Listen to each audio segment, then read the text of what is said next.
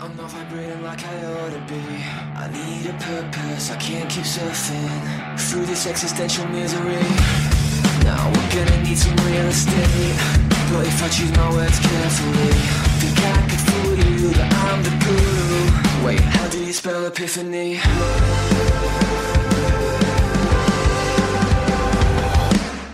Before the truth will set you free, that you are.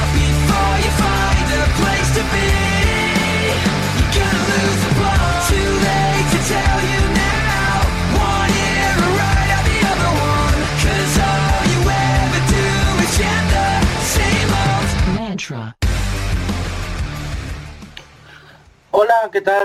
Sean bienvenidos a Mapinocho. Aquí estamos una semana más para comentar todo lo que ha dado de sí la actualidad del mundo de las dos ruedas en su variante de competición que este fin de semana ha estado marcada por el Mundial de Superbikes. Después de lo, lo que pasó en Donington Park hace apenas una semana, este fin de semana hemos tenido una ronda back-to-back en el circuito de Laguna Seca, en el mítico trazado estadounidense, y ha pasado muchísimo que tenemos que comentar. Eh, sobre todo que Jonathan Rey ha ampliado tremendamente su ventaja sobre Álvaro Bautista después de que el español no se lleve ni un punto de Estados Unidos. Un vuelco total al campeonato, una remontada de Rey que eh, casi apostilla el título, aunque ahora eh, comentaremos todo esto eh, con nuestros comentaristas. Hoy me acompañan, por un lado, eh, Ale Reyes, muy buenas. Muy buenas Rubén, buenos días, buenas tardes, buenas noches a todos los que nos escuchen en este podcast. Eh, realmente una remontada apoteósica lo que ha hecho el piloto norirlandés para irse a la pausa de verano con una muy cómoda ventaja y con la mira puesta en alcanzar los cinco títulos mundiales en Superbike. Pues sí, eh, también nos acompaña Oscar Ro, muy buenas. Hola, ¿qué tal? Muy buenas. Bienvenidos a este podcast en ese mundo que es el sueño perfecto de una noche de verano para Jonathan Ria. Un, un escenario que nos ha quedado después de una ronda eh, muy interesante en Laguna Seca y en un momento que para mí siempre es agridulce, porque es una carrera muy, siempre muy interesante, en un momento de, una temporada que está siendo increíble y que ahora mismo nos vamos a, un, a casi dos meses de parón ahí sin, sin motos y yo ya no sé, me voy a, a desesperar un poco y luego hablamos. Bueno, pero no te preocupes, no te, no te preocupes, Oscar, la próxima es Portimao. Blup. Sí, bien, bien, me gusta. Programa caso. patrocinado por Turismo Portugal. Sí. Por cierto, muy curiosa su, su campaña turística. Si la, yo que me muevo en ese mundillo que es, ¿Sí? que es eh, mi ámbito laboral y demás, os invito a, a- a que la veáis y por supuesto también a que conozcáis Portugal, que es, es algo más que toallas y personas con bigote. Ha dicho personas eh, sin meter géneros, me gusta. Eh, porque, bueno, X razones. Eh, bueno, Sí. Eh, va- La- vamos la- al ámbito deportivo mejor. sí, sí, sí. Sí, La, sí, la anda, que la verdad es que aquí nos, Contentito me tienes, venga. la verdad es que aquí nos haría falta una ronda, ¿no? Es que eh, esta, esta parón de dos meses se queda como súper vacío. Eh, ¿Le veis alguna alternativa? Así os empiezo preguntando. Ah, Yo, yo sí, yo sí. Eh, aprovechando que, que ahora media parrilla se va a Japón para las 8 horas de Suzuka, por favor, ronda del Mundial de Superbike en Japón ya. Sí, Yo llevo en años Suzuka. pidiéndola. Tiene En que volver Suzuka. pero, ¿Suzuka o Motegi? a Suzuka. No, Suzuka. Motegi no, por favor. Sugo incluso, que Uy. tiene también mucha historia con la historia de con el Mundial de, De de Superbike. Superbike. Pero, Sí, sí. pero vamos, Suzuka ya ha demostrado que bueno, los problemas de seguridad para las motos que tuvo en, en el pasado pues están ya bueno resueltos en la medida de lo posible. Eh, es, es la fiesta de la resistencia todos los años junto con las 24 horas de Le Mans Sí. y, y vamos, Japón necesita más presencia en este mundial sin duda alguna, eh, a- aparte del propio dominio de las marcas, obviamente. Y deberíamos tener eh, una ronda en Japón desde hace mucho. No estaría nada mal, realmente. Concuerdo con, con Oscar en ese aspecto. Una ronda en el Mundial de Superbike en, en Suzuka sería así como está armado ahorita el campeonato, saliendo de Laguna Seca para ir a, Japón justamente una semana antes de, de, las 8 horas de Suzuka sería el momento perfecto para el, para el Mundial de Superbike para regresar a suelo asiático a correr ahí o en el mismo Suco y hacer ese revival de carreras viejas. Y no sé, de repente la, la próxima ronda de España la hacemos en Albacete. No, ahí no. No, No, ahí no. no, No, no, no, no, no, no, no, no, no, no, no, no. Mejor, mejor Quieto, vamos para adelante. Sí, sí, sí. Sí. Eh, bueno, pues si queréis empezamos a hablar de esta ronda que como digo se ha visto marcada por la actuación de Jonathan Rey y eh, los problemas de Álvaro Bautista que vamos a ir desgranando. Eh, no hay que olvidar que Jonathan Rey salió a 61 puntos de Bautista de la Superpole Race de Jerez.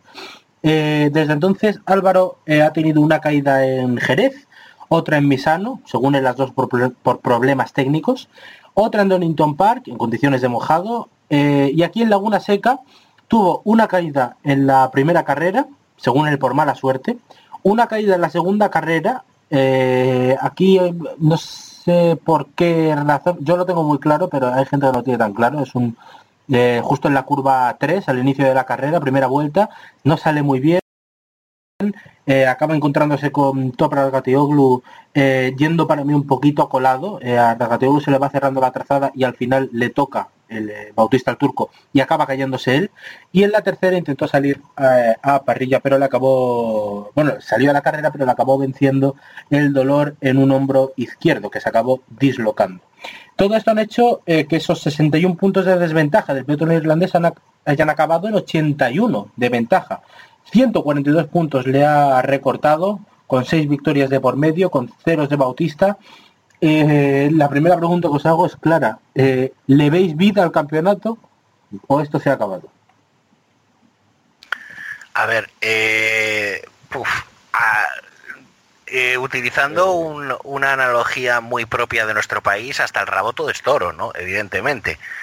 Pero hay que ver el pedazo de miura que tiene delante ahora Álvaro Bautista. La gran diferencia que, que la comentábamos también al principio del, del año cuando, cuando todo apuntaba a que esto era un, ca- casi un paseo militar y, y la gente ya, bueno, bueno, decía, bueno, esto está hecho, aquí vamos a tener, este es un nuevo Benespis o tenemos ya una, una un nuevo título, un nuevo, una nueva conquista y demás. Lo que estamos viendo es que ha habido un factor fundamental y es el de siempre, es que Ría no comete errores, no falla. Si no puede ganar, no gana y acaba segundo. Y eso lo hemos visto incluso este mismo fin de semana. Sí. Con lo cual, ahora, eh, si bien yo mismo lo dije en, en- en una de nuestras en una de mis primeras colaboraciones aquí, cuando hablábamos de Jerez, ¿no? que decíamos que el Mundial estaba en un punto en el que solo Álvaro lo podía perder, ahora está otra vez eh, en, en el caso con, con, con Jonathan. Ahora solo Ría puede perder el Mundial y no tiene pinta de que lo vaya a No. hacer.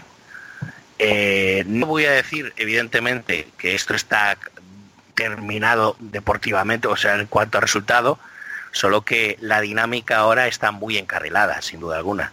Vamos a seguir teniendo espectáculo, vamos a ver unas carreras muy, muy apasionantes, quizás incluso ahora Álvaro, con ese cambio que vaya a tener que ir, que es ir a por la victoria, y un poco de, de la presión diciendo, bueno, pues a peor no puedo ir, así que voy a ir a atacar y demás, pues vamos a ver más emoción en pista, ¿por qué no? Sí, hay que recordar que son 248 puntos que separan la, eh, la carrera de eh, la ronda de Portugal en Portimao Club con eh, el final de la temporada en eh, Qatar y mucho se puede pasar en ese, en, ese interín. Eh, se va cómodo, sí, se va muy cómodo y se va a una posición donde él eh, no es ajeno, pues de irse al parón de verano con, con, con una distancia tan, con un buen colchón de puntos, vamos a ponerlo así, con un buen colchón de puntos que entonces ahora le permite manejar la segunda parte de la temporada con la inteligencia con que le, se le ha eh, se le ha bañado a Jonathan Ría por mucho, de que es un piloto de que no te va a ir a ganar todas.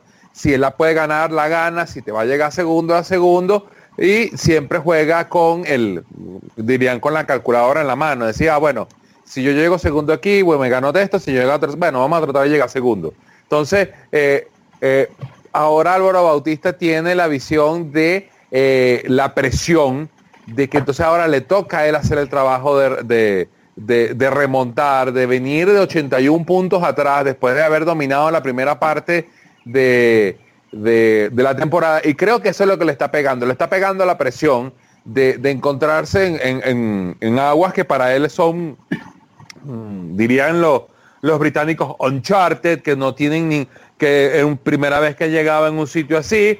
Y creo que le pasó eso un poquito a la factura y ahora que viene segundo, que vienen los de casa, por ponerle un, nombre, eh, empezando a empujarlo, bueno, él tendrá que, que ver si, si, si, va a ir o para adelante a buscar a Jonathan Ría o se va a seguir cayendo en el clasificador. Lo, que pasa es que, a ver, em, yo creo que con Jonathan Ría tenemos todos claro, pues lo que decimos, que él no falla nunca.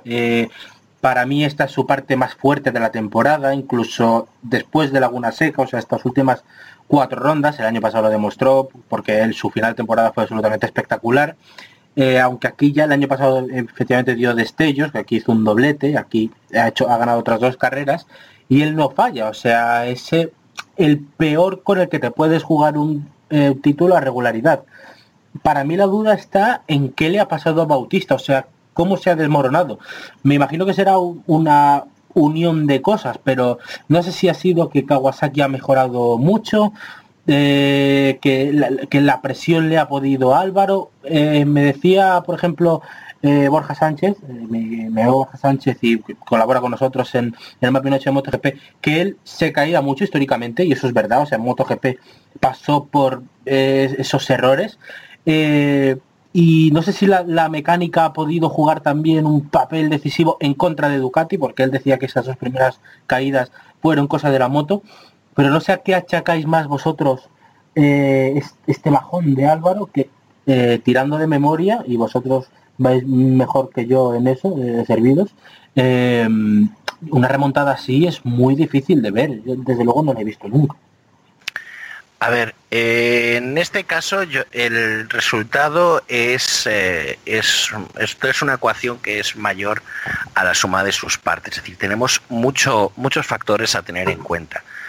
Eh, Ducati tradicionalmente tiene una, vamos a decir, filosofía, por decirlo de alguna manera, con sus motos y equipos oficiales, en la que básicamente está prohibido la autocrítica está prohibida casi prácticamente nunca vas a ver a un piloto oficial de Ducati decir que algo en la moto va mal. Si, por poner una analogía, por ejemplo, ¿recordáis la película Rush? Sí. ¿Vale? La famosa escena en la que Nicky Lauda prueba por primera vez el Ferrari al mecánico le dice, oye, esto es una mierda, con perdón, estoy parafraseando lo que se dijo en su momento, es, lo es solo por puros datos históricos. Y el mecánico le dice, no puedes decir eso, esto es un Ferrari. Pues básicamente es la misma, es la misma filosofía. Es muy difícil que un piloto oficial Ducati diga algo en mi moto no funciona de manera pública. Con lo cual, si no estamos ahí continuamente, no nos enteramos, no sabemos realmente, o, por el filtro de las relaciones públicas, el marketing y, el, y el periodismo institucional que tienen estos equipos, eh, mm, es muy difícil que nos enteremos realmente de lo que está pasando a nivel técnico. Quizás Superbike sí es un campeonato un poco más laxo, un poco más abierto, un poco más extendido, pero aún así tenemos ese problema. ¿no? Eso te iba a decir, perdona que te corte, que Álvaro Bautista en las primeras carreras, en ese inicio apabullante que tuvo, él siempre dijo que no era tan fácil como se quería pintar y, y, le ponía ciertos problemas a la moto. En plan, bueno, esto de, problemas de conducción o de manejabilidad. Ya, pero no quiero, no, no que no decía es, pues mira, el tren delantero no me transmite sensaciones. Es decir, un piloto, un, un, piloto, pues por ejemplo, eh, pues más abierto, más sincero o más con más desparpajo. Por ejemplo, Jordi Torres no tiene problema en decirte, no, pues la horquilla delantera del mi moto pues no va bien y demás y no va claro. Por ejemplo, yéndonos a Ducati y yéndonos a un piloto oficial, ¿qué pasó con Crutchlow en MotoGP? Mm. Eh, su forma de ser, su forma de hablar no es la políticamente correcta para una marca en, en, MotoGP y, bueno y, menos aún para, para, para Ducati. Entonces, por eso tampoco era, vamos, a- prácticamente había que ponerle un palo en la boca cada después de cada carrera para que no empezase a alargar lo que, lo que le apetecía decir. Entonces es muy difícil que sepamos todo. Ahora bien, ¿qué es lo que está pasando? En primer lugar, la presión mediática que ha habido sobre Álvaro Bautista en este primer año ha sido muy grande.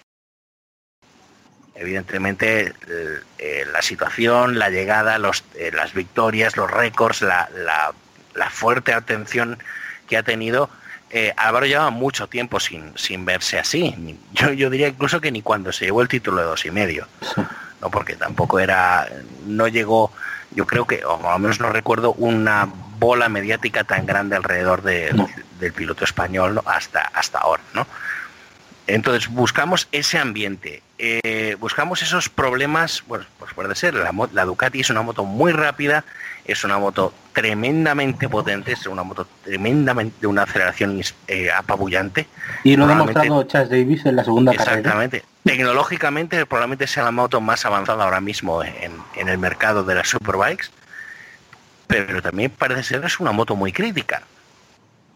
Aunque yo también diría una cosa, y es lo que más me extraña en esta situación y me gustaría saber vuestra opinión. Si los problemas de, de dirección de esa moto, de manejabilidad, son tan fuertes, ¿no sería más lógico que se hubieran tra- eh, traducido en los resultados, en las caídas y demás, al inicio de la temporada con menos experiencia sobre ella, Claro. que no ahora con la temporada ya avanzada? No, yo, yo pienso que, que- que hay varios hay varios factores que están influyendo ahí. Uno de esos es la presión mediática que, que eh, a, a Álvaro Bautista lo pinta como el nuevo Mesías eh, en- dentro del dentro del Mundial de Superbike, así como el, eh, el hijo del Dios que vino a posarse sobre esta tierra a, a- a batallar al maligno Jonathan Rías y, y toda Y a- su Y aquí en España especialmente. Eh, Por eso, pues, eh, lo estoy hablando en el caso de España. Pues eh, Dorna ha querido apuntalarlo de esa manera, pues ponerlo así como, mira, nos trajimos este crío de, crío, entre comillas, de MotoGP y mira lo que hace. Pues, o sea, como para decir, bueno, el que no quiera estar aquí, bueno, tenemos esto acá. Entonces, esa presión mediática, una moto que debido a su inicio tan explosivo, no hemos podido saber si de verdad esa moto eh, realmente está bien cocinada o le falta algo. Y de repente la, la misma estructura del calendario lo ayudó hasta cierto Sí. punto de correr en circuitos donde él eh, tenía cierta regularidad con MotoGP. Ahora que empezaron a llegar los circuitos donde MotoGP no ha ido o donde él tiene tiempo que no va, eh, donde es que se está empezando a ver porque eh, es como es como extraño pues la, la pregunta de Oscar tiene eh, tiene una validez muy importante pero eh, son todo eso que, que, que Panigales te lo va a esconder y no te lo va a decir a menos de que alguien de adentro te diga bueno sí el problema que tenemos con la B4 es este Yo, mira, eh, retomando lo que decía Oscar, yo creo que le ayudó mucho a la Ducati, eso que tú comentas también, lo de empezar en esos circuitos, y me voy a 2018. Eh, Ducati empieza el año 2018 haciendo un doblete con Melandri, eh, con Jonathan Ray, por ejemplo, sin entrar en el podio en la primera carrera. En Tailandia gana Davis otra carrera y Jonathan Ray gana por primera vez primera. Y no olvidemos el grandísimo inicio de temporada que se marcó Xavi Forés. Y en Aragón, Charles Davis volvió a ganar la segunda carrera, aunque ese es su territorio, lo raro entre comillas, fue que Jonathan Ray le batiera en la primera carrera. Y Forés hizo un total de tres podios en estas, en estas seis carreras. O sea, realmente Ducati siempre ha empezado muy bien el año y fue a partir de Aragón cuando eh, Jonathan Ray y Kawasaki, porque Sykes también ganó, eh, eh, en Asen, eh, pues levantaron el vuelo. Además ha coincidido en las dos ocasiones con el toque de reglamento de, las revoluciones, que yo creo que eh, en 2018 sí fueron más decisivas, porque en 2019 bajarle 150 o 250 revoluciones a un motor que tiene 1000 eh, revoluciones de ventaja, pues es un poco eh, una tontería. Pero eso yo creo que le- le ayuda mucho ese inicio de temporada, pero el caso es que eh, luego, aparte de esas nueve carreras, Bautista siguió ganando. Entonces yo creo que se junta ahí todo y que al final la Ducati lo que te queda es una moto muy buena pero que, bueno, también le ayudó ese inicio de temporada en esos circuitos que le pueden beneficiar más, pero yo me sigo centrando en, cómo está esa Ducati en otros campeonatos, que no hay quien la tose. No sé, si por dónde lo veis vosotros.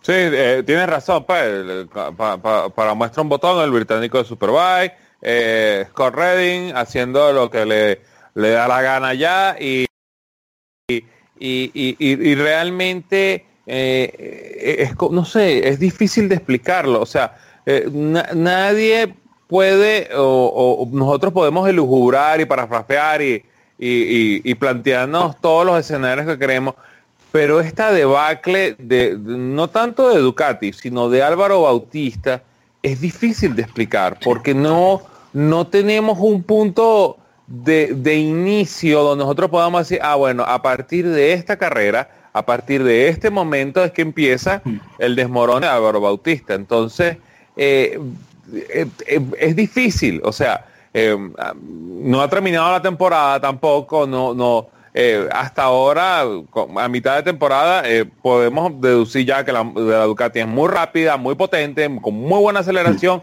pero es muy nerviosa. Sí. Y, y se da cuenta en, la- en los accidentes donde eh, eh, que se han propiciado en, en piso seco donde el, el frente de la moto pareciera ser muy nervioso para lo que les están pidiendo y terminan con los pilotos eh, en el suelo, sobre todo en el caso de Álvaro Bautista. Pero es muy temprano para estar sacando conclusiones a una temporada que apenas va por la mitad. Además, es que la, la- mirándola bien, la situación de Ducati es, o sea, está llena de contradicciones y se pueden sacar eso, pues conclusiones y podemos elucubrar, pero luego tú te pones a mirar este fin de semana y, ese eh, triplete de ceros de Bautista, que para mí es insólito y es muy difícil de explicar, eh, la tercera carrera sí, pero la segunda incluso, pero la primera, pues me cuesta más eh, sacarle una explicación, sobre todo con Bautista diciendo que es mala suerte, que es un argumento que no comprendo muy bien, pero que esto coincide con la primera victoria de Davis en casi año y medio. Que ni siquiera este año en Aragón pudo ganar. O sea, mm, no sé, realmente eh, es muy complicado de explicar. Y no sé si se le pueden sacar más, más conclusiones a, esto. Yo, por ejemplo, tenía preparado hoy para preguntaros si creíais que, haciendo una predicción de cara al campeonato, si, que, si creíais que los circuitos que venían ahora eh, para la Ducati eran más beneficiosos que para Kawasaki. Y ya tocamos un poco de este punto semana pasada hablando de, de los cambios en las filosofías de las motos, que no sé si los veis cada vez más claros, aunque es pronto para decirlo, en, eh, con el debut de la V4. A ver, hay, hay, una, hay una circunstancia importante sobre, sobre las motos que tenemos especialmente en el caso de la, de la Ducati, ¿no? Y que estamos hablando de que muy buena parte de lo que hay en, en este año en, en parrilla, pues son motos radicalmente nuevas, ¿no? En el caso de la V4 de Ducati es el más evidente, pero bueno, tenemos también la BMW, la Yamaha ha evolucionado mucho, em, La Kawasaki también evolucionó, ¿no? la, la Kawasaki también ha cambiado durante cierto tiempo. Honda, bueno, perdón. En fin, a lo que iba. Eh, lo siento, es que tenía, tenía que sacar el chiste. Sí, sí, sí, sí, dale. hay, eh, hay- el problema principal de, de una moto es eh, de una moto de competición es su necesidad de tener una base de datos. Yo siempre saco el mismo, término, ¿no? Que es que es, es, es necesaria la base de datos para saber qué funciona y qué no funciona en, una puesta a punto, en una, en una moto, pues para, sacarla a, pista y obtener un resultado, y Ducati este año pues tiene el problema de que, básicamente el mismo problema que tuvo en 2013 cuando se estrenó la Panigale V2, que es que eh, se desechaba una enorme cantidad de base de datos que Ducati había, que había acumulado a lo largo de los años, pues, pues, pues ya no, de- no me voy a los tiempos de la 996, ¿no? Pero tiempos de la 1098 y sus diferentes evoluciones hasta, hasta la entrada de la Panigale, ¿no? Una moto totalmente revolucionaria, el chasis básicamente no existía, y era esencialmente era un, mo- un motor autoportante, el, el, semibasculante trasero, en fin, una, una cosa totalmente diferente, lo cual y es algo que hay que volver a empezar de cero. Y, y en este caso con la V4 parece que nos encontramos con el mismo problema, con lo cual sí, tenemos algunas conclusiones que hemos podido sacar de esta primera mitad de la temporada, ¿no? Como que la Ducati, pues evidentemente acelera mucho mejor desde parado que prácticamente ninguna otra moto en la parrilla, que es una moto que funciona mejor que las Kawasaki en situaciones de, de calor, especialmente, y rondas como por ejemplo la de Portimao todavía ¿No? van a tener ese- va- van a tener sí vale voy a decir Algarve a partir de ahora pero bueno pero rondas como la de Portugal eh, van a tener eh, ese problema todavía del calor y, y vemos cómo a ver tendremos que ver cómo se, cómo transmite cómo consigue ese agarre la Kawasaki para tratar de, de solventar ese, ese problema no pero es, es básicamente ese es el esa es la problema de estamos infiriendo demasiado eh, sobre escenarios totalmente diferentes. Efectivamente sabemos que bueno, pues Álvaro no ha, no, ha hecho carrera nunca en Portimao, solo algunos test, y dentro de poco hará otros, ahora otros, ahora durante el parón veraniego allí en, el circuito internacional de Algarve. Tendremos a San Juan en el Viricum, donde nunca ha estado. Tendremos Mañicurs en Francia, donde tampoco nunca ha estado. Y bueno, sí, la única, el único territorio aceptablemente conocido que va a tener es, eh, es Qatar, pero quién sabe si no estará ya todo decidido para Qatar. Entonces, eh, sí, podemos decir que hay circuitos, pues eso, mm, Vilicum tiene largas rectas, al igual que, al igual que preparado el chupito, Portimao. Eh, pa- para eh, que podrían beneficiar a la, mo- a- a la Ducati, pero bueno, también estamos, por ejemplo, el caso del circuito portugués es uno de los favoritos de Jonathan Ría. Sí. Eh, precisamente, cu- curiosamente, la razón principal es porque se parece mucho a un circuito de motocross, ¿no? que fueron sus primeros pasos en el mundo de la moto. Pero, eh, y más con lo bacheado que está últimamente, pues la verdad es que ya le va tocando un parche que otro. Pero eh, esencialmente es muy difícil todavía sacar conclusiones de lo que veremos en todo el año porque es que eh, estamos en una, eh, en una situación que no hemos vivido hasta ahora. Una Ducati otra vez atrás en el campeonato, una dinámica que va a tener Álvaro, eh, que va a tener Álvaro diferente a la que ha llevado hasta ahora, que era de dominio de campeonato hasta hace nada, hasta hace cuatro días, como quien dice. Una mientras tanto, pues, Jonathan ahora tiene que básicamente seguir la misma dinámica que seguía hasta ahora, que es he de seguir sin cometer errores. Porque Hacíamos el cálculo ahora, me parece, eh, si no recuerdo mal, si acaba segundo todas las carreras, básicamente ya se lleva el Sí, título. son no 53 necesita puntos ganar. los que perdería. No necesita ganar más. Eso es. Eh, no, cual quiere decir que no vaya a intentarlo, por supuesto. Pero No, eh, no. Eh, Jonathan Rega siempre te va a tratar de ganar la carrera y si te la ganan supuesto. En, en, en dominas- domination fashion, mejor. Sí, sí, no, si lo va a intentar eso no, no queda ni la más mínima duda, ¿no? Pero, pero sin duda eh, es muy difícil eh, sacarnos ahora mismo, eh, o intentar adivinar de lo que va a pasar. Es curioso, ¿no? Que no se- sea tan complicado sacar conclusiones en adelantado con semejantes diferencias de puntos en el campeonato. Pero es que lamentablemente, pues bueno, o afortunadamente, vivimos en un una temporada 2019 llena de, incertidumbre. Sí, sí, sí. Bueno, pues empezamos repasando lo que fue el fin de semana sesión a sesión. El eh, sábado empezó con una super pole para Jonathan Rey, eh, saliendo a 6 minutos del final con los neumáticos extra blandos de clasificación, marcó un 1.21.876 que se quedó a milésimas de batir el eh, récord de la pole eh, de Tom Sykes, vigente, si no recuerdo mal, desde 2014. Eh, Davis acabó segundo a 9 milésimas del piloto norirlandés, mostrando que este circuito se le da bastante bien y que estaba preparado para luchar, quedando por delante de Bautista a 172 milésimas, tampoco anduvo lejos. Y luego ya por detrás clasificaron Tom Sykes, Leon Haslam, Jordi Torres en una más que meritoria sexta posición, aunque ahora vamos a hablar también de Jordi que ha hecho un grandísimo fin de semana. Eh, séptimo Regati Oglu, octavo Lowe's, noveno Baz, décimo Laverty, eh, un décimo Reiterberger, estaban los regresos, duodécimo Mercado, décimo tercero Cortés, décimo cuarto Rinaldi, décimo quinto Van aún luchando a cuestas con la lesión, décimo sexto Beach, que era el, piloto que iba a correr aquí de Wilcar, que no recordábamos, eh, no recordaba Oscar eh, y nosotros tampoco adivinamos la semana pasada, la posición para Melandri, décimo octavo del Bianco y décimo noveno eh, Quillonaria y la sonda cerrando la clasificación, por supuesto. Eh, y ya en la primera carrera, pues victoria de Jonathan Rey. Eh, una carrera, no sé, eh, chicos, que a mí al menos me prometía mucho al principio, pero Jonathan Rey marcó su ritmo, superó claramente a Davis y Bautista al final acabó cayéndose cuando rodaba tercero, pero en el grupo, en el grupo de cabeza, y me da la sensación que forzando para que no se le escapara. No sé cómo lo veis.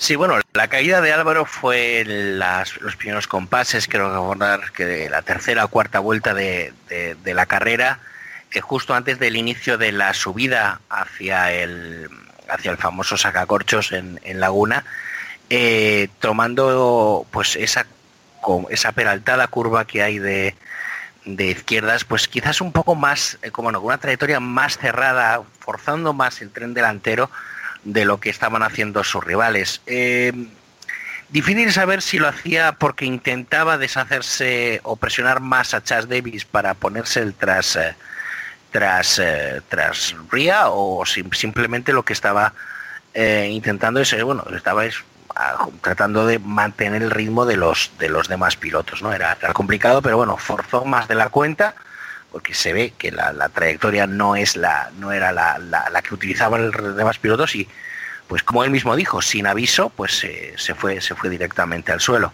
Eh, acabó doblado por los dos pilotos y eh, con la moto aún dañada le faltaba uno de los dos deflectores de, de- del tren delantero eh, se mantuvo a cierta distancia obviamente detrás de, de Davis eh, durante los últimos compases de la carrera, incluso rodando más rápido que él. No sé hasta qué punto es un dato que podamos eh, traducir como, como realista para demostrar el ritmo que tenía Ría para el, perdón, que tenía Álvaro para el final de la carrera, esencialmente porque, bueno, vemos también un poco, Ría ya se había escapado para entonces, con lo cual veamos un poco también eh, Davis cómo estaba afrontando esos últimos compases, sino que simplemente estaba intentando asegurarse hasta el momento uno de los mejores resultados del año. ¿no?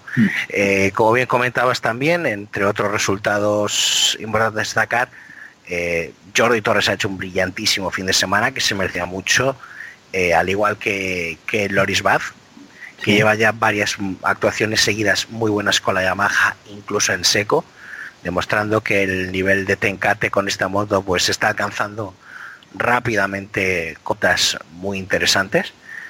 Y francamente, pues eh, sí, en cuanto al, al líder, por supuesto, a, a Ría, pues simplemente es apabullante, perfecto, sin fisuras. Lo, lo que tenía que hacer lo hizo, aprovechó la primera de las veces que este fin de semana le enseñaron ese cartel de Bautista Out Sí, y, y no falló, que era su, su cometido. eso es. Sí, no, yo, yo concuerdo con Oscar en el aspecto de, de, de lo que planteaba Álvaro Bautista. Yo más bien pienso que Álvaro lo que estaba buscando era que no se le escapara porque eh, se sabe cuando Jonathan Ría está al frente, tiende a huir, tiende a, sacarte distancia. Ah, Chas Davis, eh, Laguna Seca es una relación de, de amor muy profundo que tiene con con el circuito de Monterrey. Y, y Álvaro se sentía así como, o pienso yo que se sentía así como que si yo dejo que estos dos se vayan adelante, no los voy a volver a ver. Y trató de forzar la, la, la Panigale y bueno, la Panigale lo tiró afuera como que si fuera una...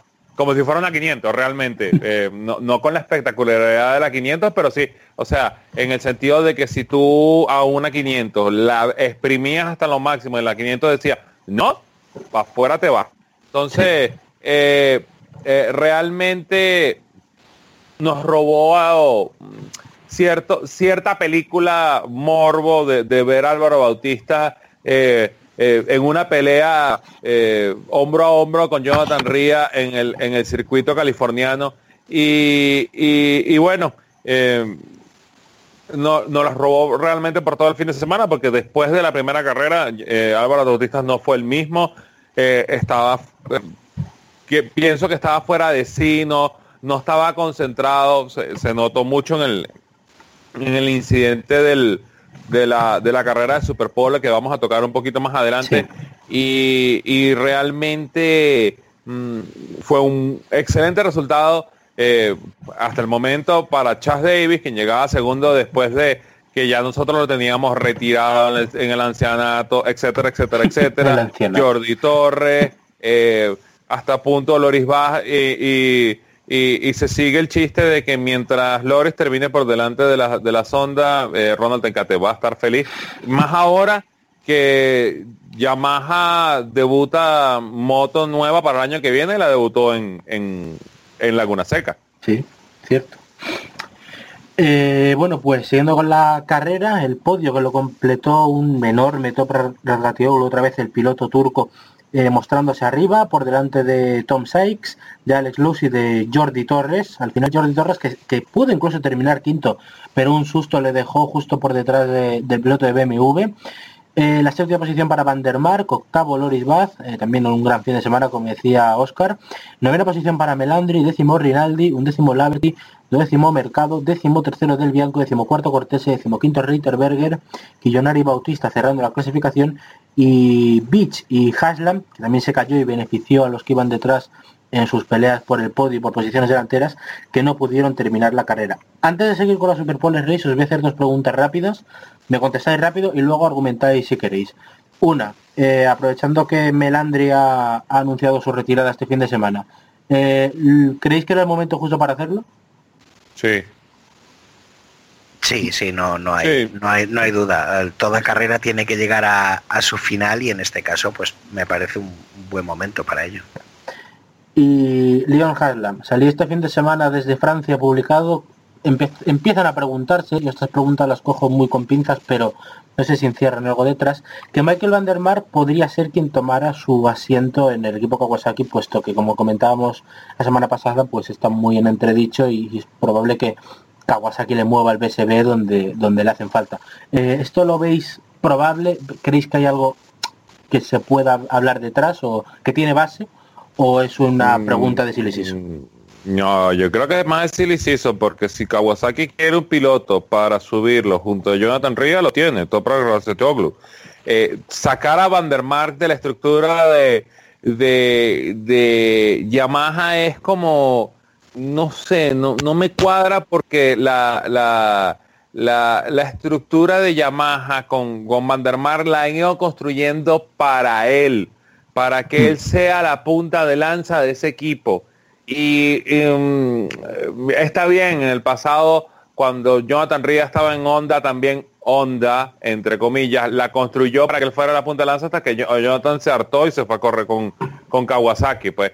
Pero eh, ahora que está tan cerca de dar los frutos, yo no creo que Van der Mark vaya a eh, eh, probar aguas en, en Kawasaki para decir, bueno, vamos a ver qué tal sale esto aquí, a ver si puedo ser campeón del mundo. Mientras esté Jonathan Ria arriba, no lo creo. No sé qué Totalmente. opina Oscar. Totalmente de acuerdo. Eh, yo, eh, Van der Mark, sin duda, química y buen entendimiento entre, entre él y, y- y Jonathan Ria habría en un equipo, como lo hay ahora, por ejemplo, con, con Haslam, pero Van der es el número uno de, de Yamaha.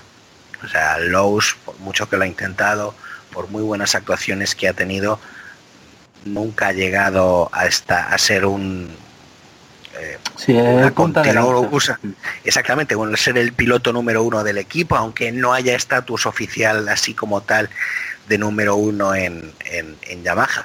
Pero eso sí lo hay en Kawasaki y dudo mucho que el holandés esté dispuesto a renunciar a ello, sobre todo con una marca Yamaha que sí está implicada en el campeonato como está como está como está Yamaha. Eh, además, bueno, también eh, no es, no es por sacar el tema de, de- de GP, que a mí no me gusta sacarlo cuando hablamos de, de Superbike, pero es una marca con vinculación al campeonato del mundo más célebre, más importante y también que es más beneficioso económicamente. El no estar en un proyecto eh, con vinculación directa con MotoGP fue lo que cerró básicamente las puertas a RIA a ese mundial.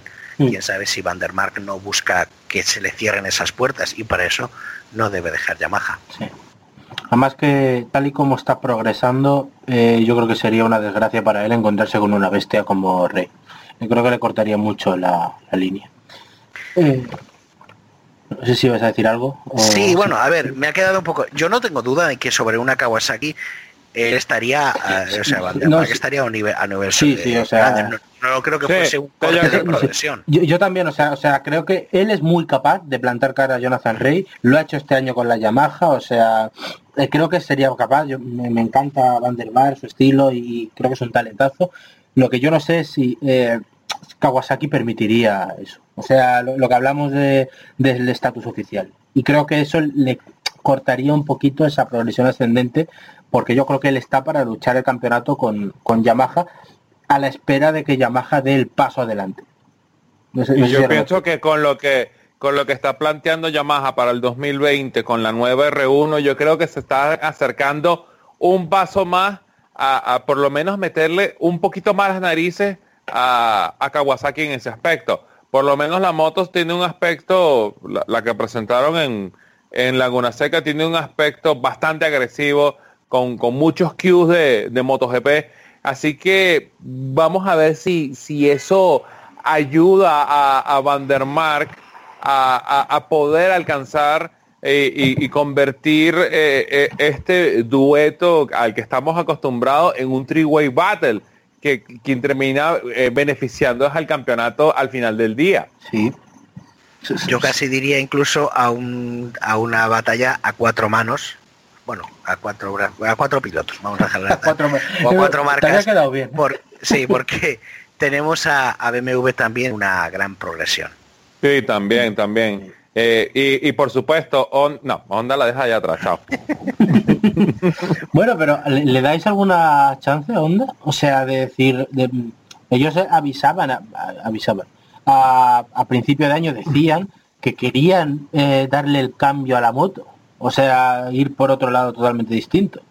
Solamente si Honda puede pasar por la ITB, la RC 213B y que se la matriculen como moto de calle, porque si no, no, no lo, no lo veo ni cerca. A ver, sa- sa- sa- sacando un poco de, de contexto y tratando de hacer en todo lo posible, dejar de que Honda sea nuestro saco de boxeo donde sacaros las frustraciones pro- propias de cada día. Eh, Honda necesita un cambio de un cambio de, de dirección fuerte. Eh, y el problema es que lo tomó donde no debía. O sea, eh, que entrase a HRC a lo que había que hacer. Que habría que, mm, que meter más dinero, me parece, era lo lógico. Pero eh, poner todo el desarrollo en manos de Moriwaki, que lleva años fuera del campeonato. Eh, poner como piloto continuo a, a un piloto con gran historia, pero hace años atrás, como es Ki- eh, Kiyonari. Y lamentablemente su única buena expectativa es un gran Leon Camier, pero con una lesión grave que le ha dejado media temporada, casi como quien dice, pues el proyecto ha tenido mala suerte. No, lo siguiente, son el Atlético de Madrid del campeonato, son el Pupas. Oh. Es por lo de Pupas. No, eh, no, yo no, no sé mucho de fútbol, ya lo sabéis, como para decir si es no, bueno, no, si es malo o no. Lo la dicho muy bien. se Pupa siempre, ¿no? Los Pues fans del Atlético de Madrid entendieron y te, y te, y te lo, te lo van a perdonar, no te preocupes. Sí, sí, sí. No, lo que quiero decir es, eh, es Honda necesita más. A ver, yo por ejemplo hoy durante durante la carrera de eh, o justo antes de no, fue justo al terminar la carrera de, de Larra del domingo de la que ahora hablaremos, eh, hablábamos del límite de revoluciones, un par de un par de personas aquí en Twitter y demás diciendo bueno pues cuánto había que subir la la la onda de, de revoluciones para que pudiera estar eh, para que pudiera Arriba, estar al nivel de, de, de las demás en, en, en el campeonato, ¿no? Entonces se me dio a mí por, por tutear la por tutear la foto de, de una Honda mm, Caza Records de los 70. Eh, creo que está por ahí la foto, si la podéis buscar. Es una eh, es ahí se me ha ido ahora mismo el nombre Espera. del piloto. A ver. Eh, eh, pero bueno, es de los años 70, eh, son, si no recuerdo mal, son cuatro motores de CBR de, de, de- de Honda La estamos viendo los dos, sí.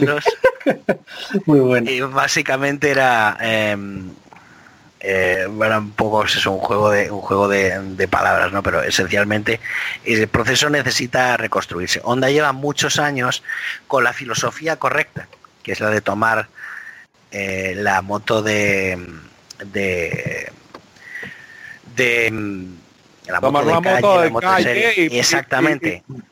es la de llevarla esa- al circuito. Sí. Exacto. Entonces, para, para responder tu pregunta, uh, o para responder a la pregunta que te hicieron en cuántas revoluciones necesita, mira, yo creo que esa onda debería estar, para que más o menos le pueda llegar al nivel de, de, de- estar por lo menos medio paso por delante de BMW, pero un paso atrás de la Ducati, debería levantar como 25 mil vueltas y dos turbos y un milagro y que se tra- traigan a Mar Márquez a que la maneje. Y, y no sé, ponerle los cauchos de Fórmula 1 para que Sí. tenga suficiente agarre porque, wow. O sea, era el- cuando, todo el mundo dijo de que, bueno, HRC se iba a involucrar, dijo, bueno, por fin Honda se acordó de que tiene una moto tirada aquí en el Mundial de Superbike, pero cuando dijeron Moriwaki, como que, ¿ah? O sea, ok, yo entiendo, Moriwaki es, un, eh, eh, es una leyenda dentro de, de- es una leyenda dentro de Honda, eh, eh, es uno de los, de los grandes constructores de chasis de Honda. Eh, mucho del- del, del inicio eh, lento que tuvo Moto 2 estuvo Moriwaki. Es más, creo que el campeonato de Tony Lías lo sacó con una Moriwaki, ¿no? ¿Alguien me puede, alguien me puede corregir? Eh, sí, sí, sí, así es. El chasis, el primer chasis que ganó el Mundial de Moto 2 era un Moriwaki. era un Moriwaki. Pero eh, es lo que dice Oscar, es un chasis que tiene, o sea, es una empresa que tiene tanto tiempo desconectada del mundo que tú dices, ¿están listos para el trabajo? Bueno, te, Ya. te trajeron a León Camier, así como que, bueno, tú eres el que va a hacer todo el desarrollo y León Camier, que es un, un desarrollador muy bueno, eh, ha tenido la mala suerte, bueno, de estar nocao todo lo que, lo que, lo que hemos llevado de temporada.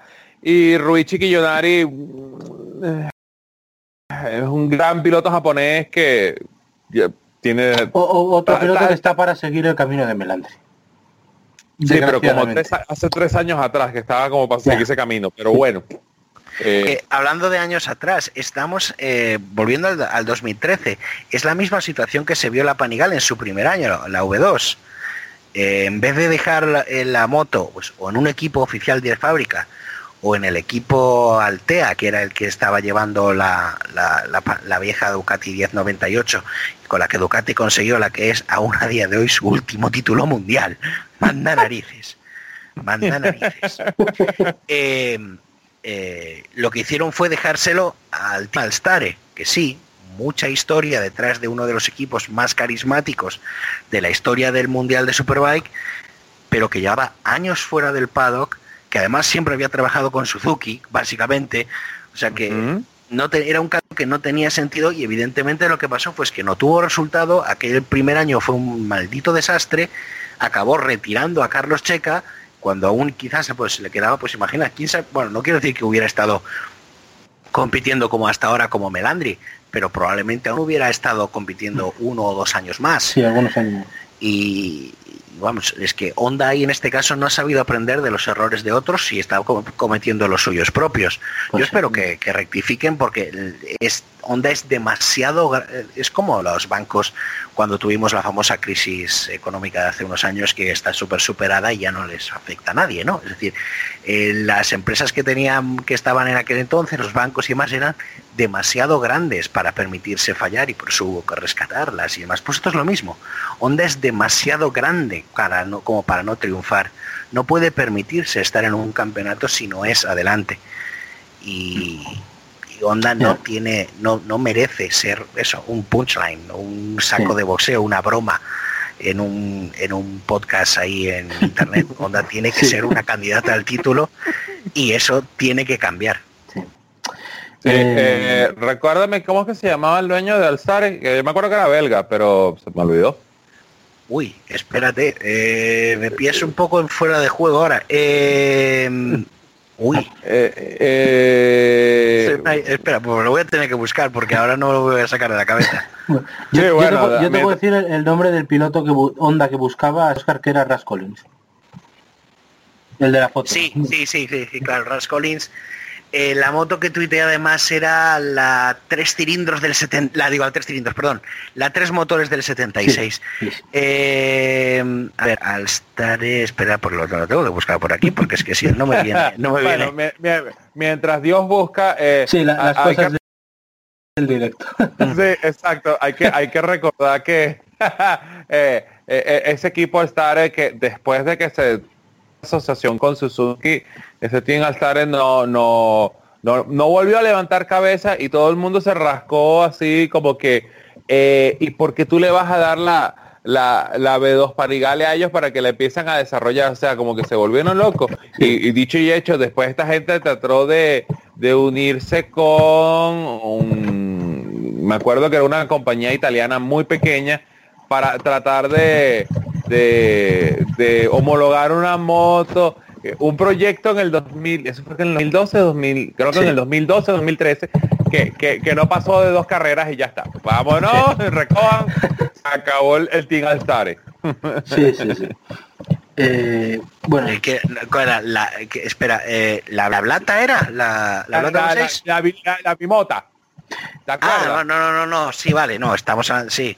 No, es que por un momento eh, recordaba que también Alstar había estado en medio de un proyecto de MotoGP que fue la idea de que desarrollaran una moto de seis cilindros en V, una auténtica borrada que creo que no pasó ni de un, ni de un diseño ni de un diseño mágico, pero sí, bueno, la bimota, la bimota Alstar, la BB3 era fue un proyecto, pues ahí ya fallaron varias cosas diferentes, ¿no? Bimota ya era una fábrica que estaba en una malísima situación económica. El proyecto, la moto era, era, era bastante, era bastante buena, era recuerdo chasis Bimota, motor BMW. por cierto, el nombre del inciso, Francis Bata, creo que es el nombre que buscabais. sí, Ajá, exacto. ese mismo es.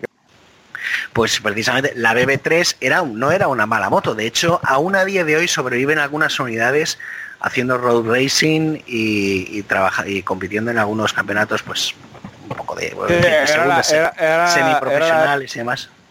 Era la época de, de- de esas motos pequeñas que estaban metidas en el, en el Mundial de Superbike. Me acuerdo de la Sí, Mimota, me acuerdo- la, la EBR. ¿Te acuerdas de la EBR Sí. con, el, con, con el freno delantero oversize, no? Sí, el perimetral.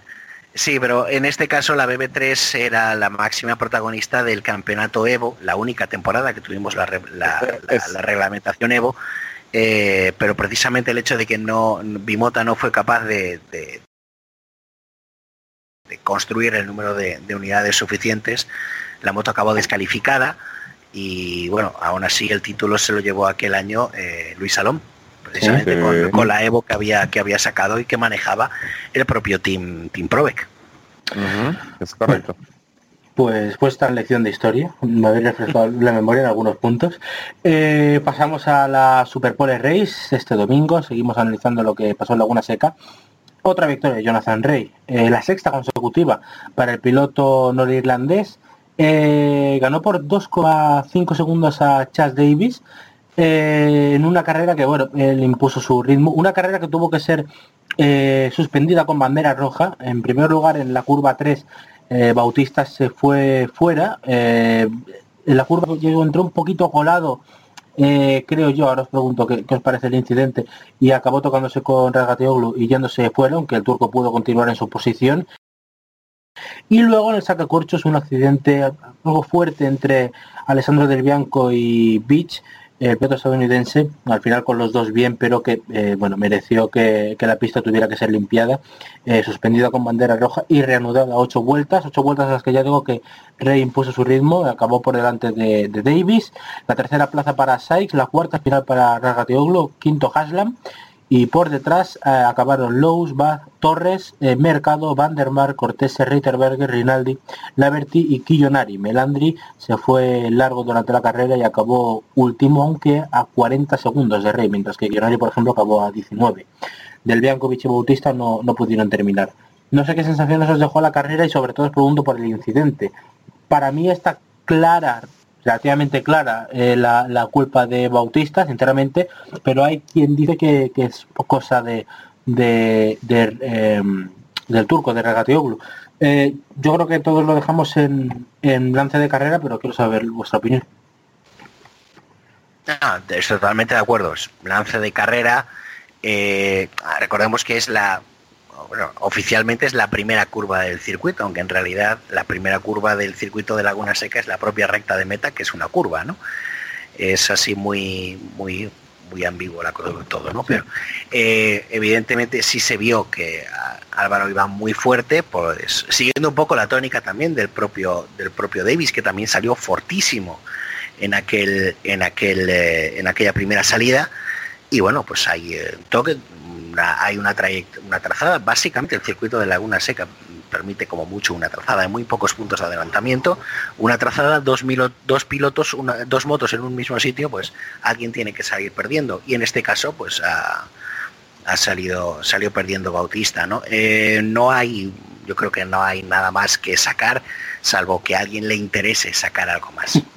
No veo yo en ningún momento ni intencionalidad, ni, acci- ni, ni, ni, causis- Sí, ni casuística, ni una conspiración judeo-masónica japonesa para sacar adelante a, a- a esto. Es- ni, es un, ni es un biscoto, ni un robo, Bien. ni nada. No, No, es una cosa muy mala suerte. No, no, no, no, no. Vamos- va- fue un lance de carrera que, que so- sencillamente eh, dos motos peleando en una baldosa y alguien tiene que salir perdiendo. Y bueno, en este caso salió perdiendo Álvaro Bautista.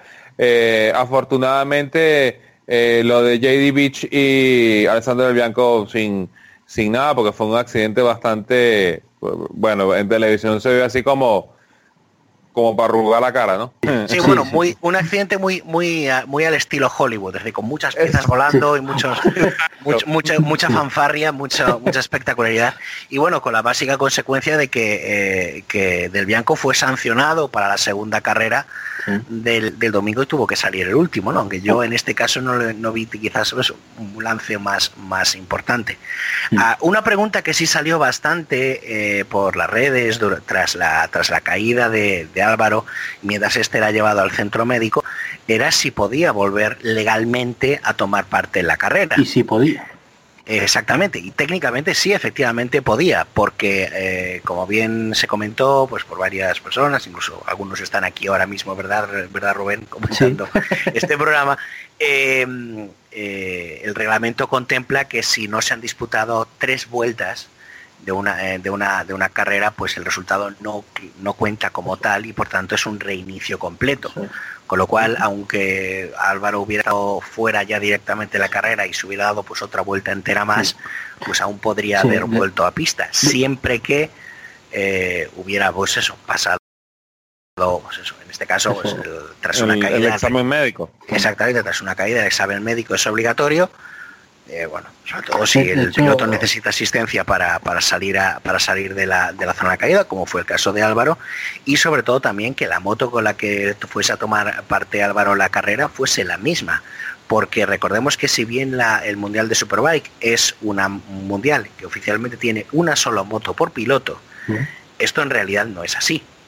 Cada piloto cuenta con lo que se llama un, co- con lo que se llama un rolling chassis, que es básicamente una segunda moto desmontada que pueden eh, componer en relativamente poco tiempo y sacar a la Sí, pista. Ducati tardó nada en montarla. Sí, eh, pero hay que tener en cuenta un aspecto. El rolling chassis solo puede utilizarse si el chasis con el que se ha salido a carrera, la carrera original, la primera salida, está destruido. Mm. Es decir, solamente si la moto con la que se ha intentado hacer la primera salida está destruida a un nivel que es irreparable antes de la, de la vuelta de la segunda de la siguiente salida, lo- eh, los mecánicos no pueden construir la- el rolling chassis, montar una- esa segunda moto y salir con esa segunda moto a carrera. Con lo cual, en ese caso, eh, ya se veía, los mecánicos no estaban preparando el, la rolling chassis para la carrera, la Super Pole Race, sino estaban preparándola para la segunda carrera. O sea, no, no, no, había, no había motivo porque a- Álvaro de haber podido salir tendría que haber salido con la moto con la que se cayó. Y de hecho... Además, curioso. eh, sí. Un dato, dato curioso que luego también hablaremos de ello. eh, ahí vimos que Ducati se había quedado, después de todas este, todo este infortunio que ha tenido Álvaro este fin de semana, se había quedado sin las fibras tan celebradas, por cierto, este fin de semana, de la decoración especial de Ducati homenajeando a la mítica eh, 9- 916, 996 de hace pues eso, 20 años que llevaba en aquel momento Cal Fogarty pues con esos números clásicos, esa decoración más plana, ese número enorme, ese dorsal a la espalda, pues recordando por qué no decirlo en este momento Sí, para pero- Ducati los mejores, ¿no? Y, pod- y pod- y Exacto. podemos tocarlo directamente. Yo me lo quedaba para el resto de temporada, porque me parece Uy, precioso. Es hermoso, fue hermosa, hermosa, hermosa, hermosa, verdad que sí. Y lo que lo que estábamos hablando eh, fuera de, de micrófonos cuando eh, todavía no había encendido el grabador. Los dos mundiales, no nada más el de Superbike, el de Superbike y el de MotoGP, necesitan copiar ese, ese concepto de la NASCAR americana y tener una carrera de throwbacks porque hay tanta historia que la gente no conoce que, que sale solamente un día y tú dices, oye, ¿y, eso, ¿y esos colores de dónde salieron? Pero que lo institucionalicen y que de verdad tengamos un, una carrera así al año donde todos los equipos traigan sus mejores diseños porque de verdad qué bonito y qué refrescante es cuando un equipo mm, Kawasaki, Yamaha, quien sea, decida traer esos colores tan emotivos y esos colores tan bonitos. Y que para mí me, me, me, me, llegan cerca porque fue más o menos la época cuando yo empecé a ver Superbike con, con Carl Fogarty y porque yo tuve una Ducati, tuve una 748 roja que me recordó mucho. Vaya. Bueno, Los hay, que los por hay- cierto, los hay con suerte. Sí, por, de- por cierto, que la destrocé dos veces, pero bueno, esa es otra historia. Bueno, ha prescrito eso. Yo la, yo la mía, yo mi Ducati no tiene pedigrí de, de competición, pero bueno, me quedo con que es gris, como la famosa Ducati de Imola de, de, de Baileys y la, la vagadora de las 200 millas, ¿no? Me quedo aquí un poco con ese, Sí, con bueno. ese hecho, pero, pero efectivamente yo siempre, siempre lo reclamo y sé que, que tú, Alex, estás muy de acuerdo conmigo. Ese concepto de la throwback de la NASCAR, esa carrera, ese evento al año en el que se celebra el pasado y el legado de un campeonato, eh, no es para nada incompatible con las exigencias de los patrocinadores, del dinero del día a día, y es, y es una manera de convertir este deporte aún más en una fiesta ¿no? y, en, y en un homenaje. Que Kawasaki llevase pues ese verde lima típico de los 90, pues que eso, que Ducati llevase pues esta decoración y que alguna de las privadas pues eso, llevase esos colores, ese color gris mítico de las 200 millas. Imaginémonos una Yamaha pues eh, roja y blanca como pues la mítica R7 por ejemplo, ¿no? O bueno, una BMW pues quizás blanca y negra, ¿no? Como, como las motos de los años 30 o una Eh, onda que, o- o una onda que corra. Digo que esté decorada con algún esté decorada con ese, con ese cuesco yo qué sé. O, o imaginemos a esto me hubiera encantado por cierto cuando Tenkate anunció que volvía a- con, con Yamaha este año en el mundial tal, que su Tenkate fuese eh, negra y, y- amarilla como fueron las primeras ondas de, de competición de Tenkate en, en Super Sport y en. Superbike o un blanco y verde típico de aquella gloriosa época con el patrocinador Raspberry, aunque claro, en este caso el sponsor manda, algo que curiosamente Tenkate apenas tiene, ¿no? Pero ese es otro tema, ¿no? Sí. Pero Sí, sería, sería evidente, claro, en Superbike sí que es posible. Hay que tener en cuenta que, por ejemplo, el throwback en Super Sport, o en- evidentemente en Super Sport 300 es imposible, ¿no? Porque no hay, no hay pasado. Y, y pero te en- diría que, que en MotoGP, por ejemplo, algunos diseños, por ejemplo, Lucky Strike, Honda, eh, Pepsi, Suzuki, por marcas, por desgracia, serían imposibles para- Sí, Pero- eso es cierto, pero, pero La- vamos la- a ver, la pero puedes- po- siempre Pues, perdón. puedes- pero- ajá, discúlpame, Oscar. Que siempre le puedes dar la vuelta, o sea, no es que necesar- necesariamente tiene que ser exactamente así, sino puedes darle la vuelta en, en ese aspecto. Pues de repente tienes la moto, eh, la, la- la Suzuki eh, con detalles en, en negro o en, o en- con detalles en negro y rojo, así recordando Sí. la- las viejas Lucky Strike. eh, en ese aspecto, pero sí se puede hacer, pero hay que tener un poquito de imaginación, pues. Imaginemos una cosa, si el throwback en MotoGP se hiciese en, en- Silverstone, por ejemplo, eh, Suzuki podría ir de blanco, rojo y amarillo como las antiguas Suzuki del, del- del equipo Suzuki Reino Unido. Eh, eso me gusta, la- las Timerón. Exactamente, la mítica, la mítica 7 de De. Barry. Como por ejemplo ya llevaron en su momento en colores azul y blanco, eh, con creo recordar que fue con Vermeulen en MotoGP, creo que recordar que fue en Phillip Island hace unos años. Cierto. Eh, eh, Honda Repsol evidentemente podría volver a esa, a esa combinación del logo de Repsol y ese verde turquesa tan recordado ¿no? de, de los años 90 Eh, Yamaha evidentemente pues ya lo ha hecho más de una ocasión, ¿no? Eh, los esos colores de amarillo, amarillo y negro de, de Yamaha Estados Unidos o los corporativos más propios de pues eso de, de Yamaha del Japón. Eh, KTM, vale, KTM no tiene mucha historia en el mundo del MotoGP, pero imaginémonos una KTM con algunos colores más históricos propios del motocross. Anda que no estaría bien el crossover tampoco. Aprilia Eh, eh, bueno, Aprilia que la termine de pintar de negro, lo mismo Ducati que la Ducati sería toda roja. Sin el Mission Winnow hueso y el, el coroto ese que venden ellos que no sirve para un carrizo. Sí, sí, bueno, por ejemplo, pero Aprilia, por ejemplo, ya lo hizo también hace unos años en eh, fue en Misano, creo recordar. Y la, la famosa, la famosa con la A de los de los 80, cual de la primera carrera que ganaron.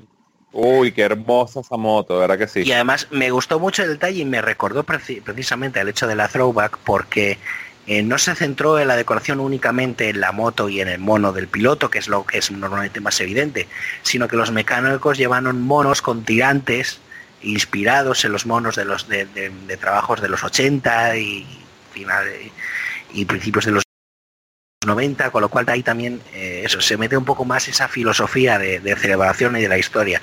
El hecho de que sea una idea que viene de un campeonato diferente no significa que sea una mala idea y que no se pueda que no se pueda implementar. MotoGP ya lo ha aprendido en ese aspecto. Tomaron la idea de la Superpole de otro campeonato y, y- y- Sí. y la Q1 y la Q2 y eh, ya han encantado y funciona muy bien.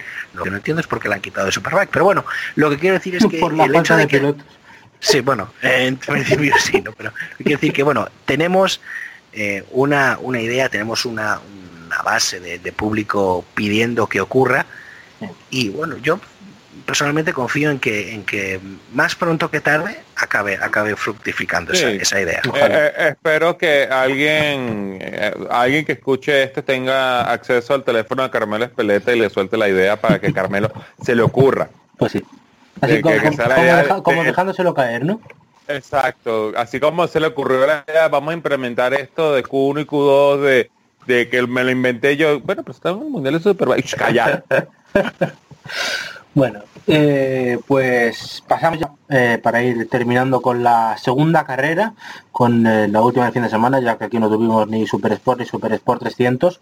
Eh, carrera que ganó Chas Davis por delante de Jonathan Rey, como decíamos antes, su primera victoria desde Aragón 2018, casi año y medio ha pasado para que el piloto galés eh, ganara, con mucha autoridad sobre Jonathan Rey, con un buen ritmo de carrera, al final metiéndole 3,3 segundos, aunque eh, bueno, no sé cómo lo veis vosotros.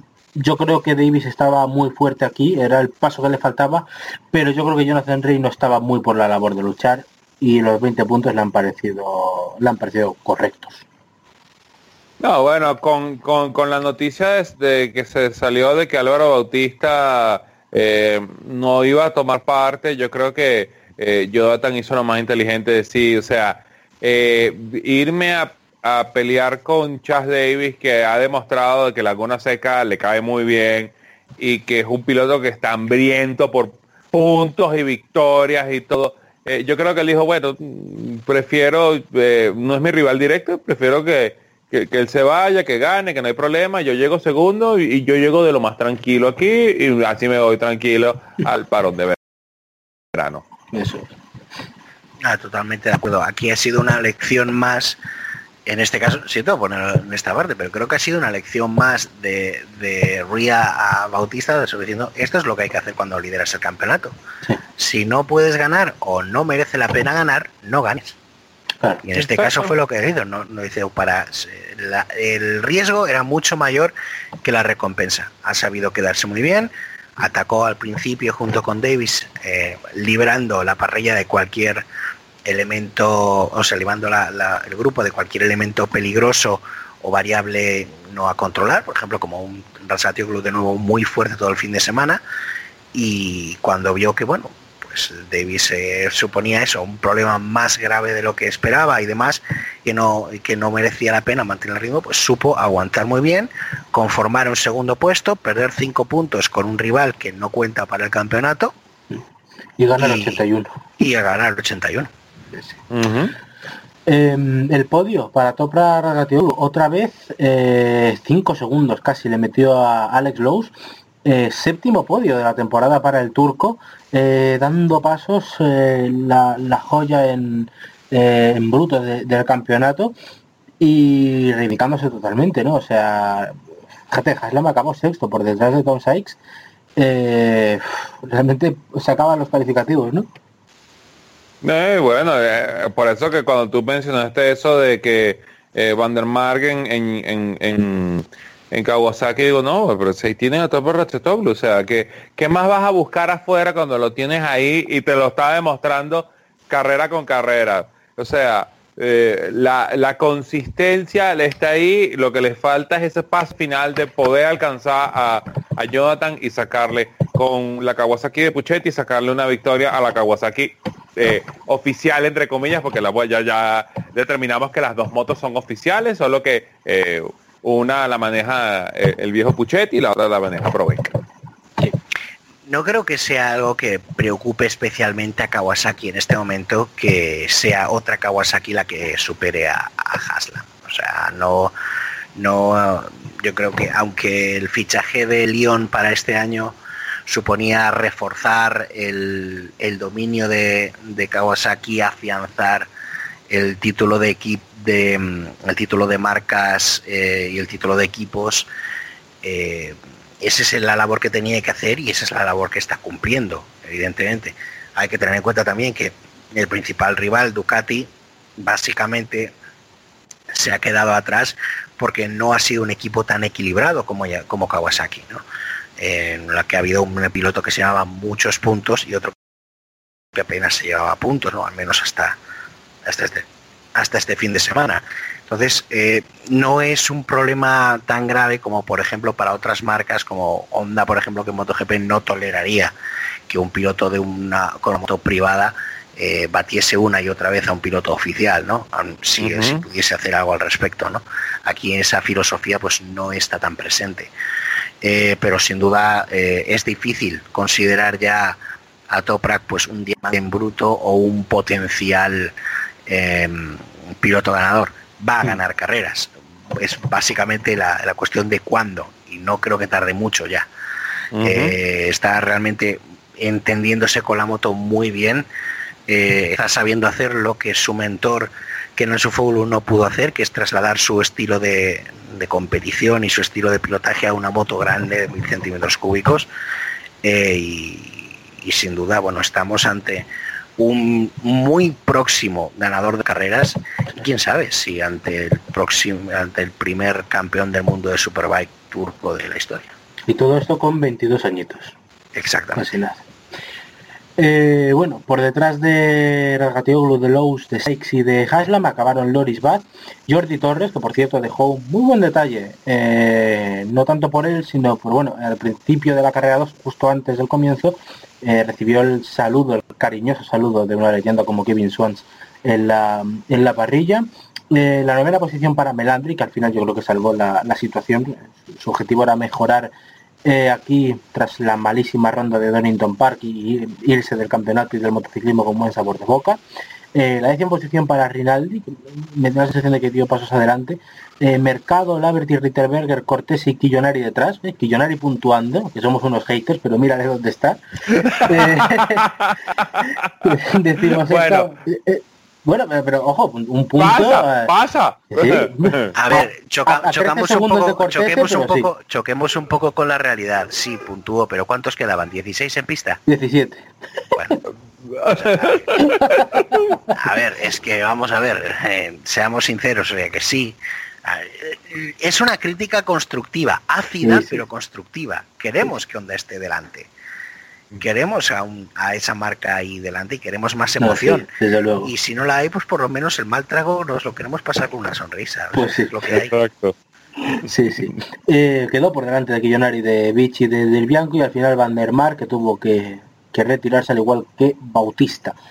Eh, pues así en líneas generales, no sé si queréis decir algo más aparte de, lo de Rey Bautista.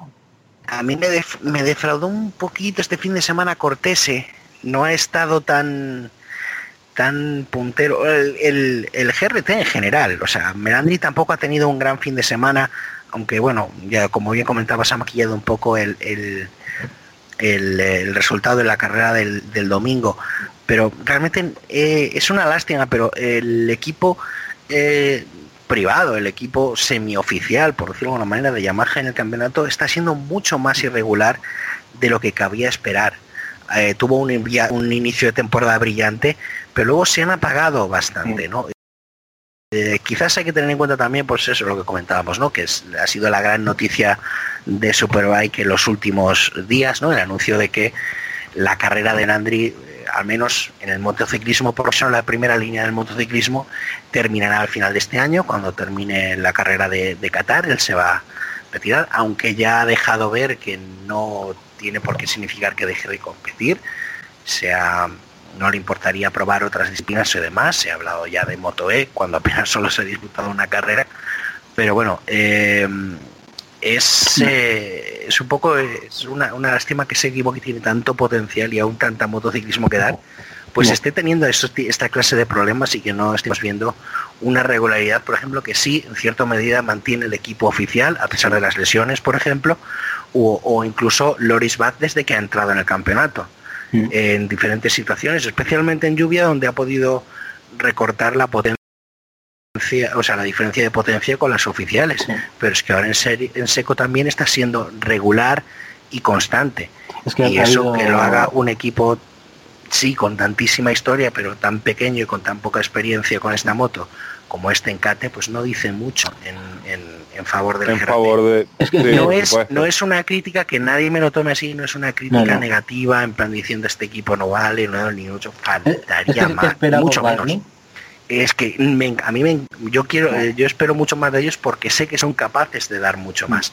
Es un equipo tremendamente profesional con gente tremendamente válida desde los pilotos, los mecánicos, hasta Sol Álvarez, que es la coordinadora del equipo. O sea, Sí, hay gente increíble en esa estructura y estoy eh, tan convencido de que, por ejemplo, en, Por- en Portimao directamente van a salir de, de nuevo club, van a salir para adelante y van a volver a estar en ese, en ese nivel en el que esperamos. Es que eh, hay que recordar las carreras en las que había el pack de cuatro Yamahas por detrás de cabeza de carrera dando guerra, ¿eh? entre ellas y, y, y ojalá que, que- que estén ahí. Yo, yo firmo tus palabras.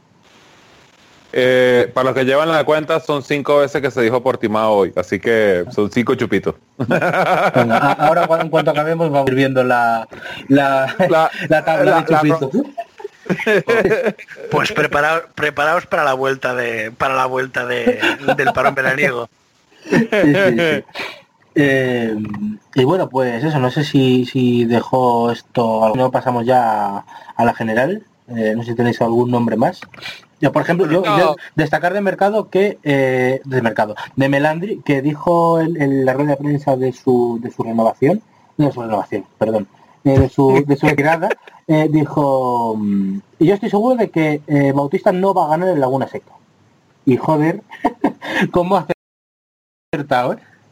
Eh, sea, alguien vale, que por pues favor entonces- la, la bola de cristal. No, no, no, no. Yo creo que lo que ha hecho entonces es, eh, olvidemos lo que ha hecho es presentar su candidatura para ser comentarista de la tele italiana o algo así. O sea, es que Sky cogiendo el teléfono para Marco eh, Marco tendría, tendría un buen... Quizás hay que tener en cuenta, Marco nunca ha sido el más simpático del mundo, eso hay que decirlo. Eh, no, no por otra cosa, sino por el, por el carácter profesional y lo volcado que ha estado siempre en las carreras cuando ha estado en activo. Eh, os pondré eh, os pondré un ejemplo y, recuperando lo que hemos hablado antes de pues eso, de motos de los 70 y ah, motos antiguas de Superbike vamos a volver a una nueva edición de las historias del señor mayor hablando de Marco, de Max Biaggi es el otro gran piloto italiano que se ha retirado en los últimos años. Max siempre ha sido conocido como el cane, el perro, el tío duro, desagradable, borde, molesto, asqueroso, ah, tal, ese tipo de cosas. Cuando se retiró del campeonato del mundo de velocidad, después de ser dos veces campeón del mundo de Superbike, cuando dejó el motociclismo profesional, cambió radicalmente. El tío ha pasado a ser tremendamente más abierto, más accesible. Yo hasta le he visto sonreír, que me parecía algo que era imposible, pero es así. A ver, no es que le tuviera tirria. Eh, una vez estuve a punto de atropellarme en un paddock. dos veces. Por lo que en un sea. mismo fin de semana. Y sí, fue en Portimao. Glue. Pero es cierto, es así. Pero eh, yo lo yo lo vi, lo- lo- os contaré una pequeña una pequeña anécdota. Fue en 2000 en 2013 eh, la, la última vez que vi a Carlos Checa en, en activo fue en, Portugal aquel año. Eh, eh, nos, me quedé con un amigo eh, a la puerta del box de la Stare por aquel entonces, esperando a que saliera pues para charlar un poco con él. Había sido el mejor resultado de Carlos aquel año, creo que fue sexto en la carrera de la segunda carrera de aquel fin de semana, ¿no? Y estuvimos hablando un rato y demás y algunas cosas y hablamos precisamente de Max Viallí que andaba por ahí. Y precisamente fue Carlos Checa quien me dijo, pues yo le noto tremendamente cambiado. Habla con todo el mundo, ahora es el primero que llega al paddock durante el fin de semana, el que se va, eh, charla con todo el mundo, atiende a los medios, más diciendo, ha cambiado totalmente. Y mientras hablábamos con él, y parece una escena de una película, pero os juro que es totalmente cierto, se abrió la puerta del box. ¿Y quién salió por esa puerta? Max. Os juro que se pusieron a hablar los dos ahí tranquilamente, nosotros nos íbamos a ir, el colega y yo que estábamos allí para dejarlos ahí y tal. Os juro que me, había- me faltaba que vistieran de rojo y hubiera un par de Yamahas 502 tiempos ahí al lado para ver realmente esa imagen de dos compañeros de equipo que, que se lleva que, que, pues, realmente podían haber sido, ¿no? Eh, O sea, como que fueron, pero quiero decir que los dos compañeros que se apoyaran, que se hablaran y demás, cosa que nunca pasó con Max en activo. Y en cierto modo con Melandri, ahora encauzando un poco la situación, eh, pasa más o menos la misma historia.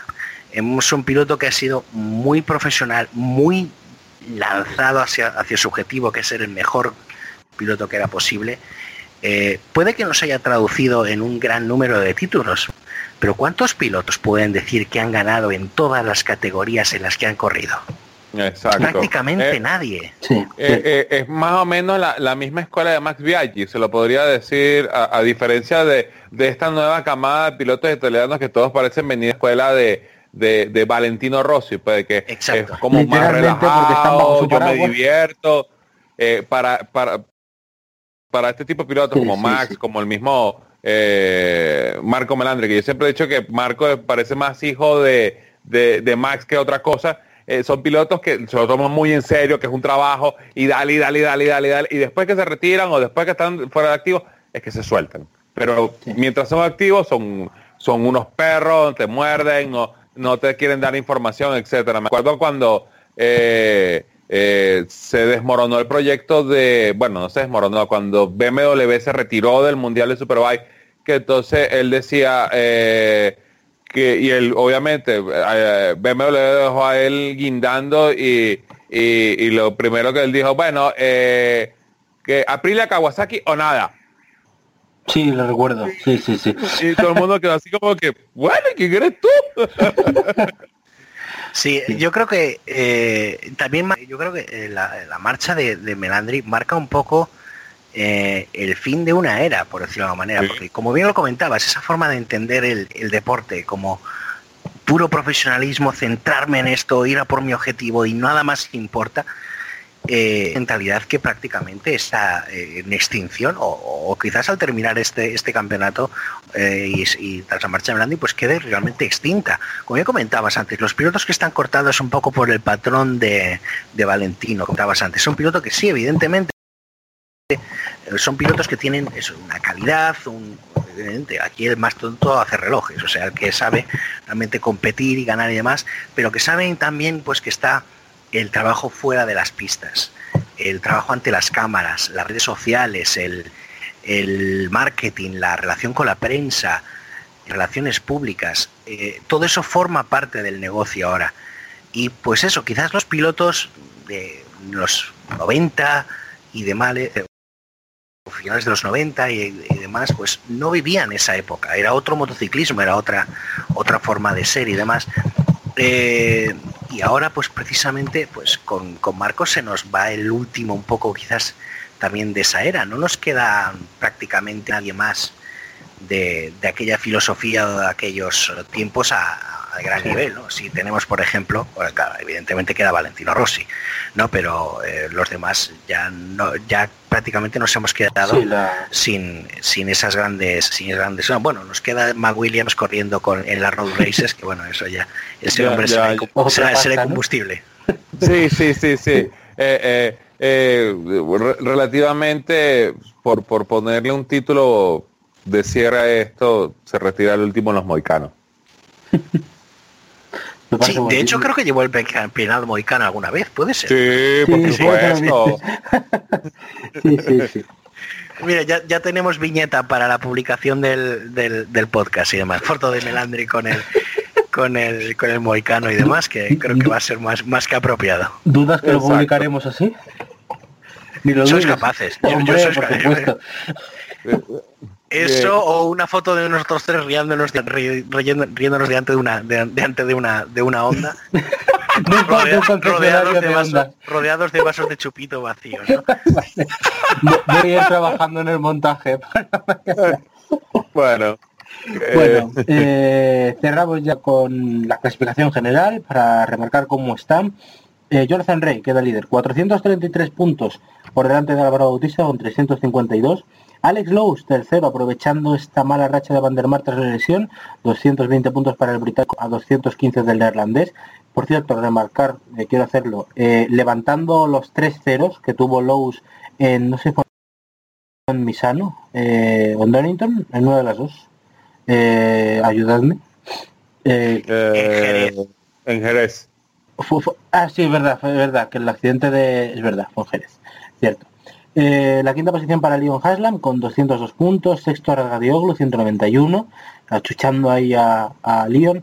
Eh, Charles Davis 164 tras esta nueva victoria y se está poniendo como, más o menos como, podríamos llamar a esto Alex Reyes eh, World Superbike 1.5. Sí, sí, sí. Se puede llamar World Superbike 1.5 ya.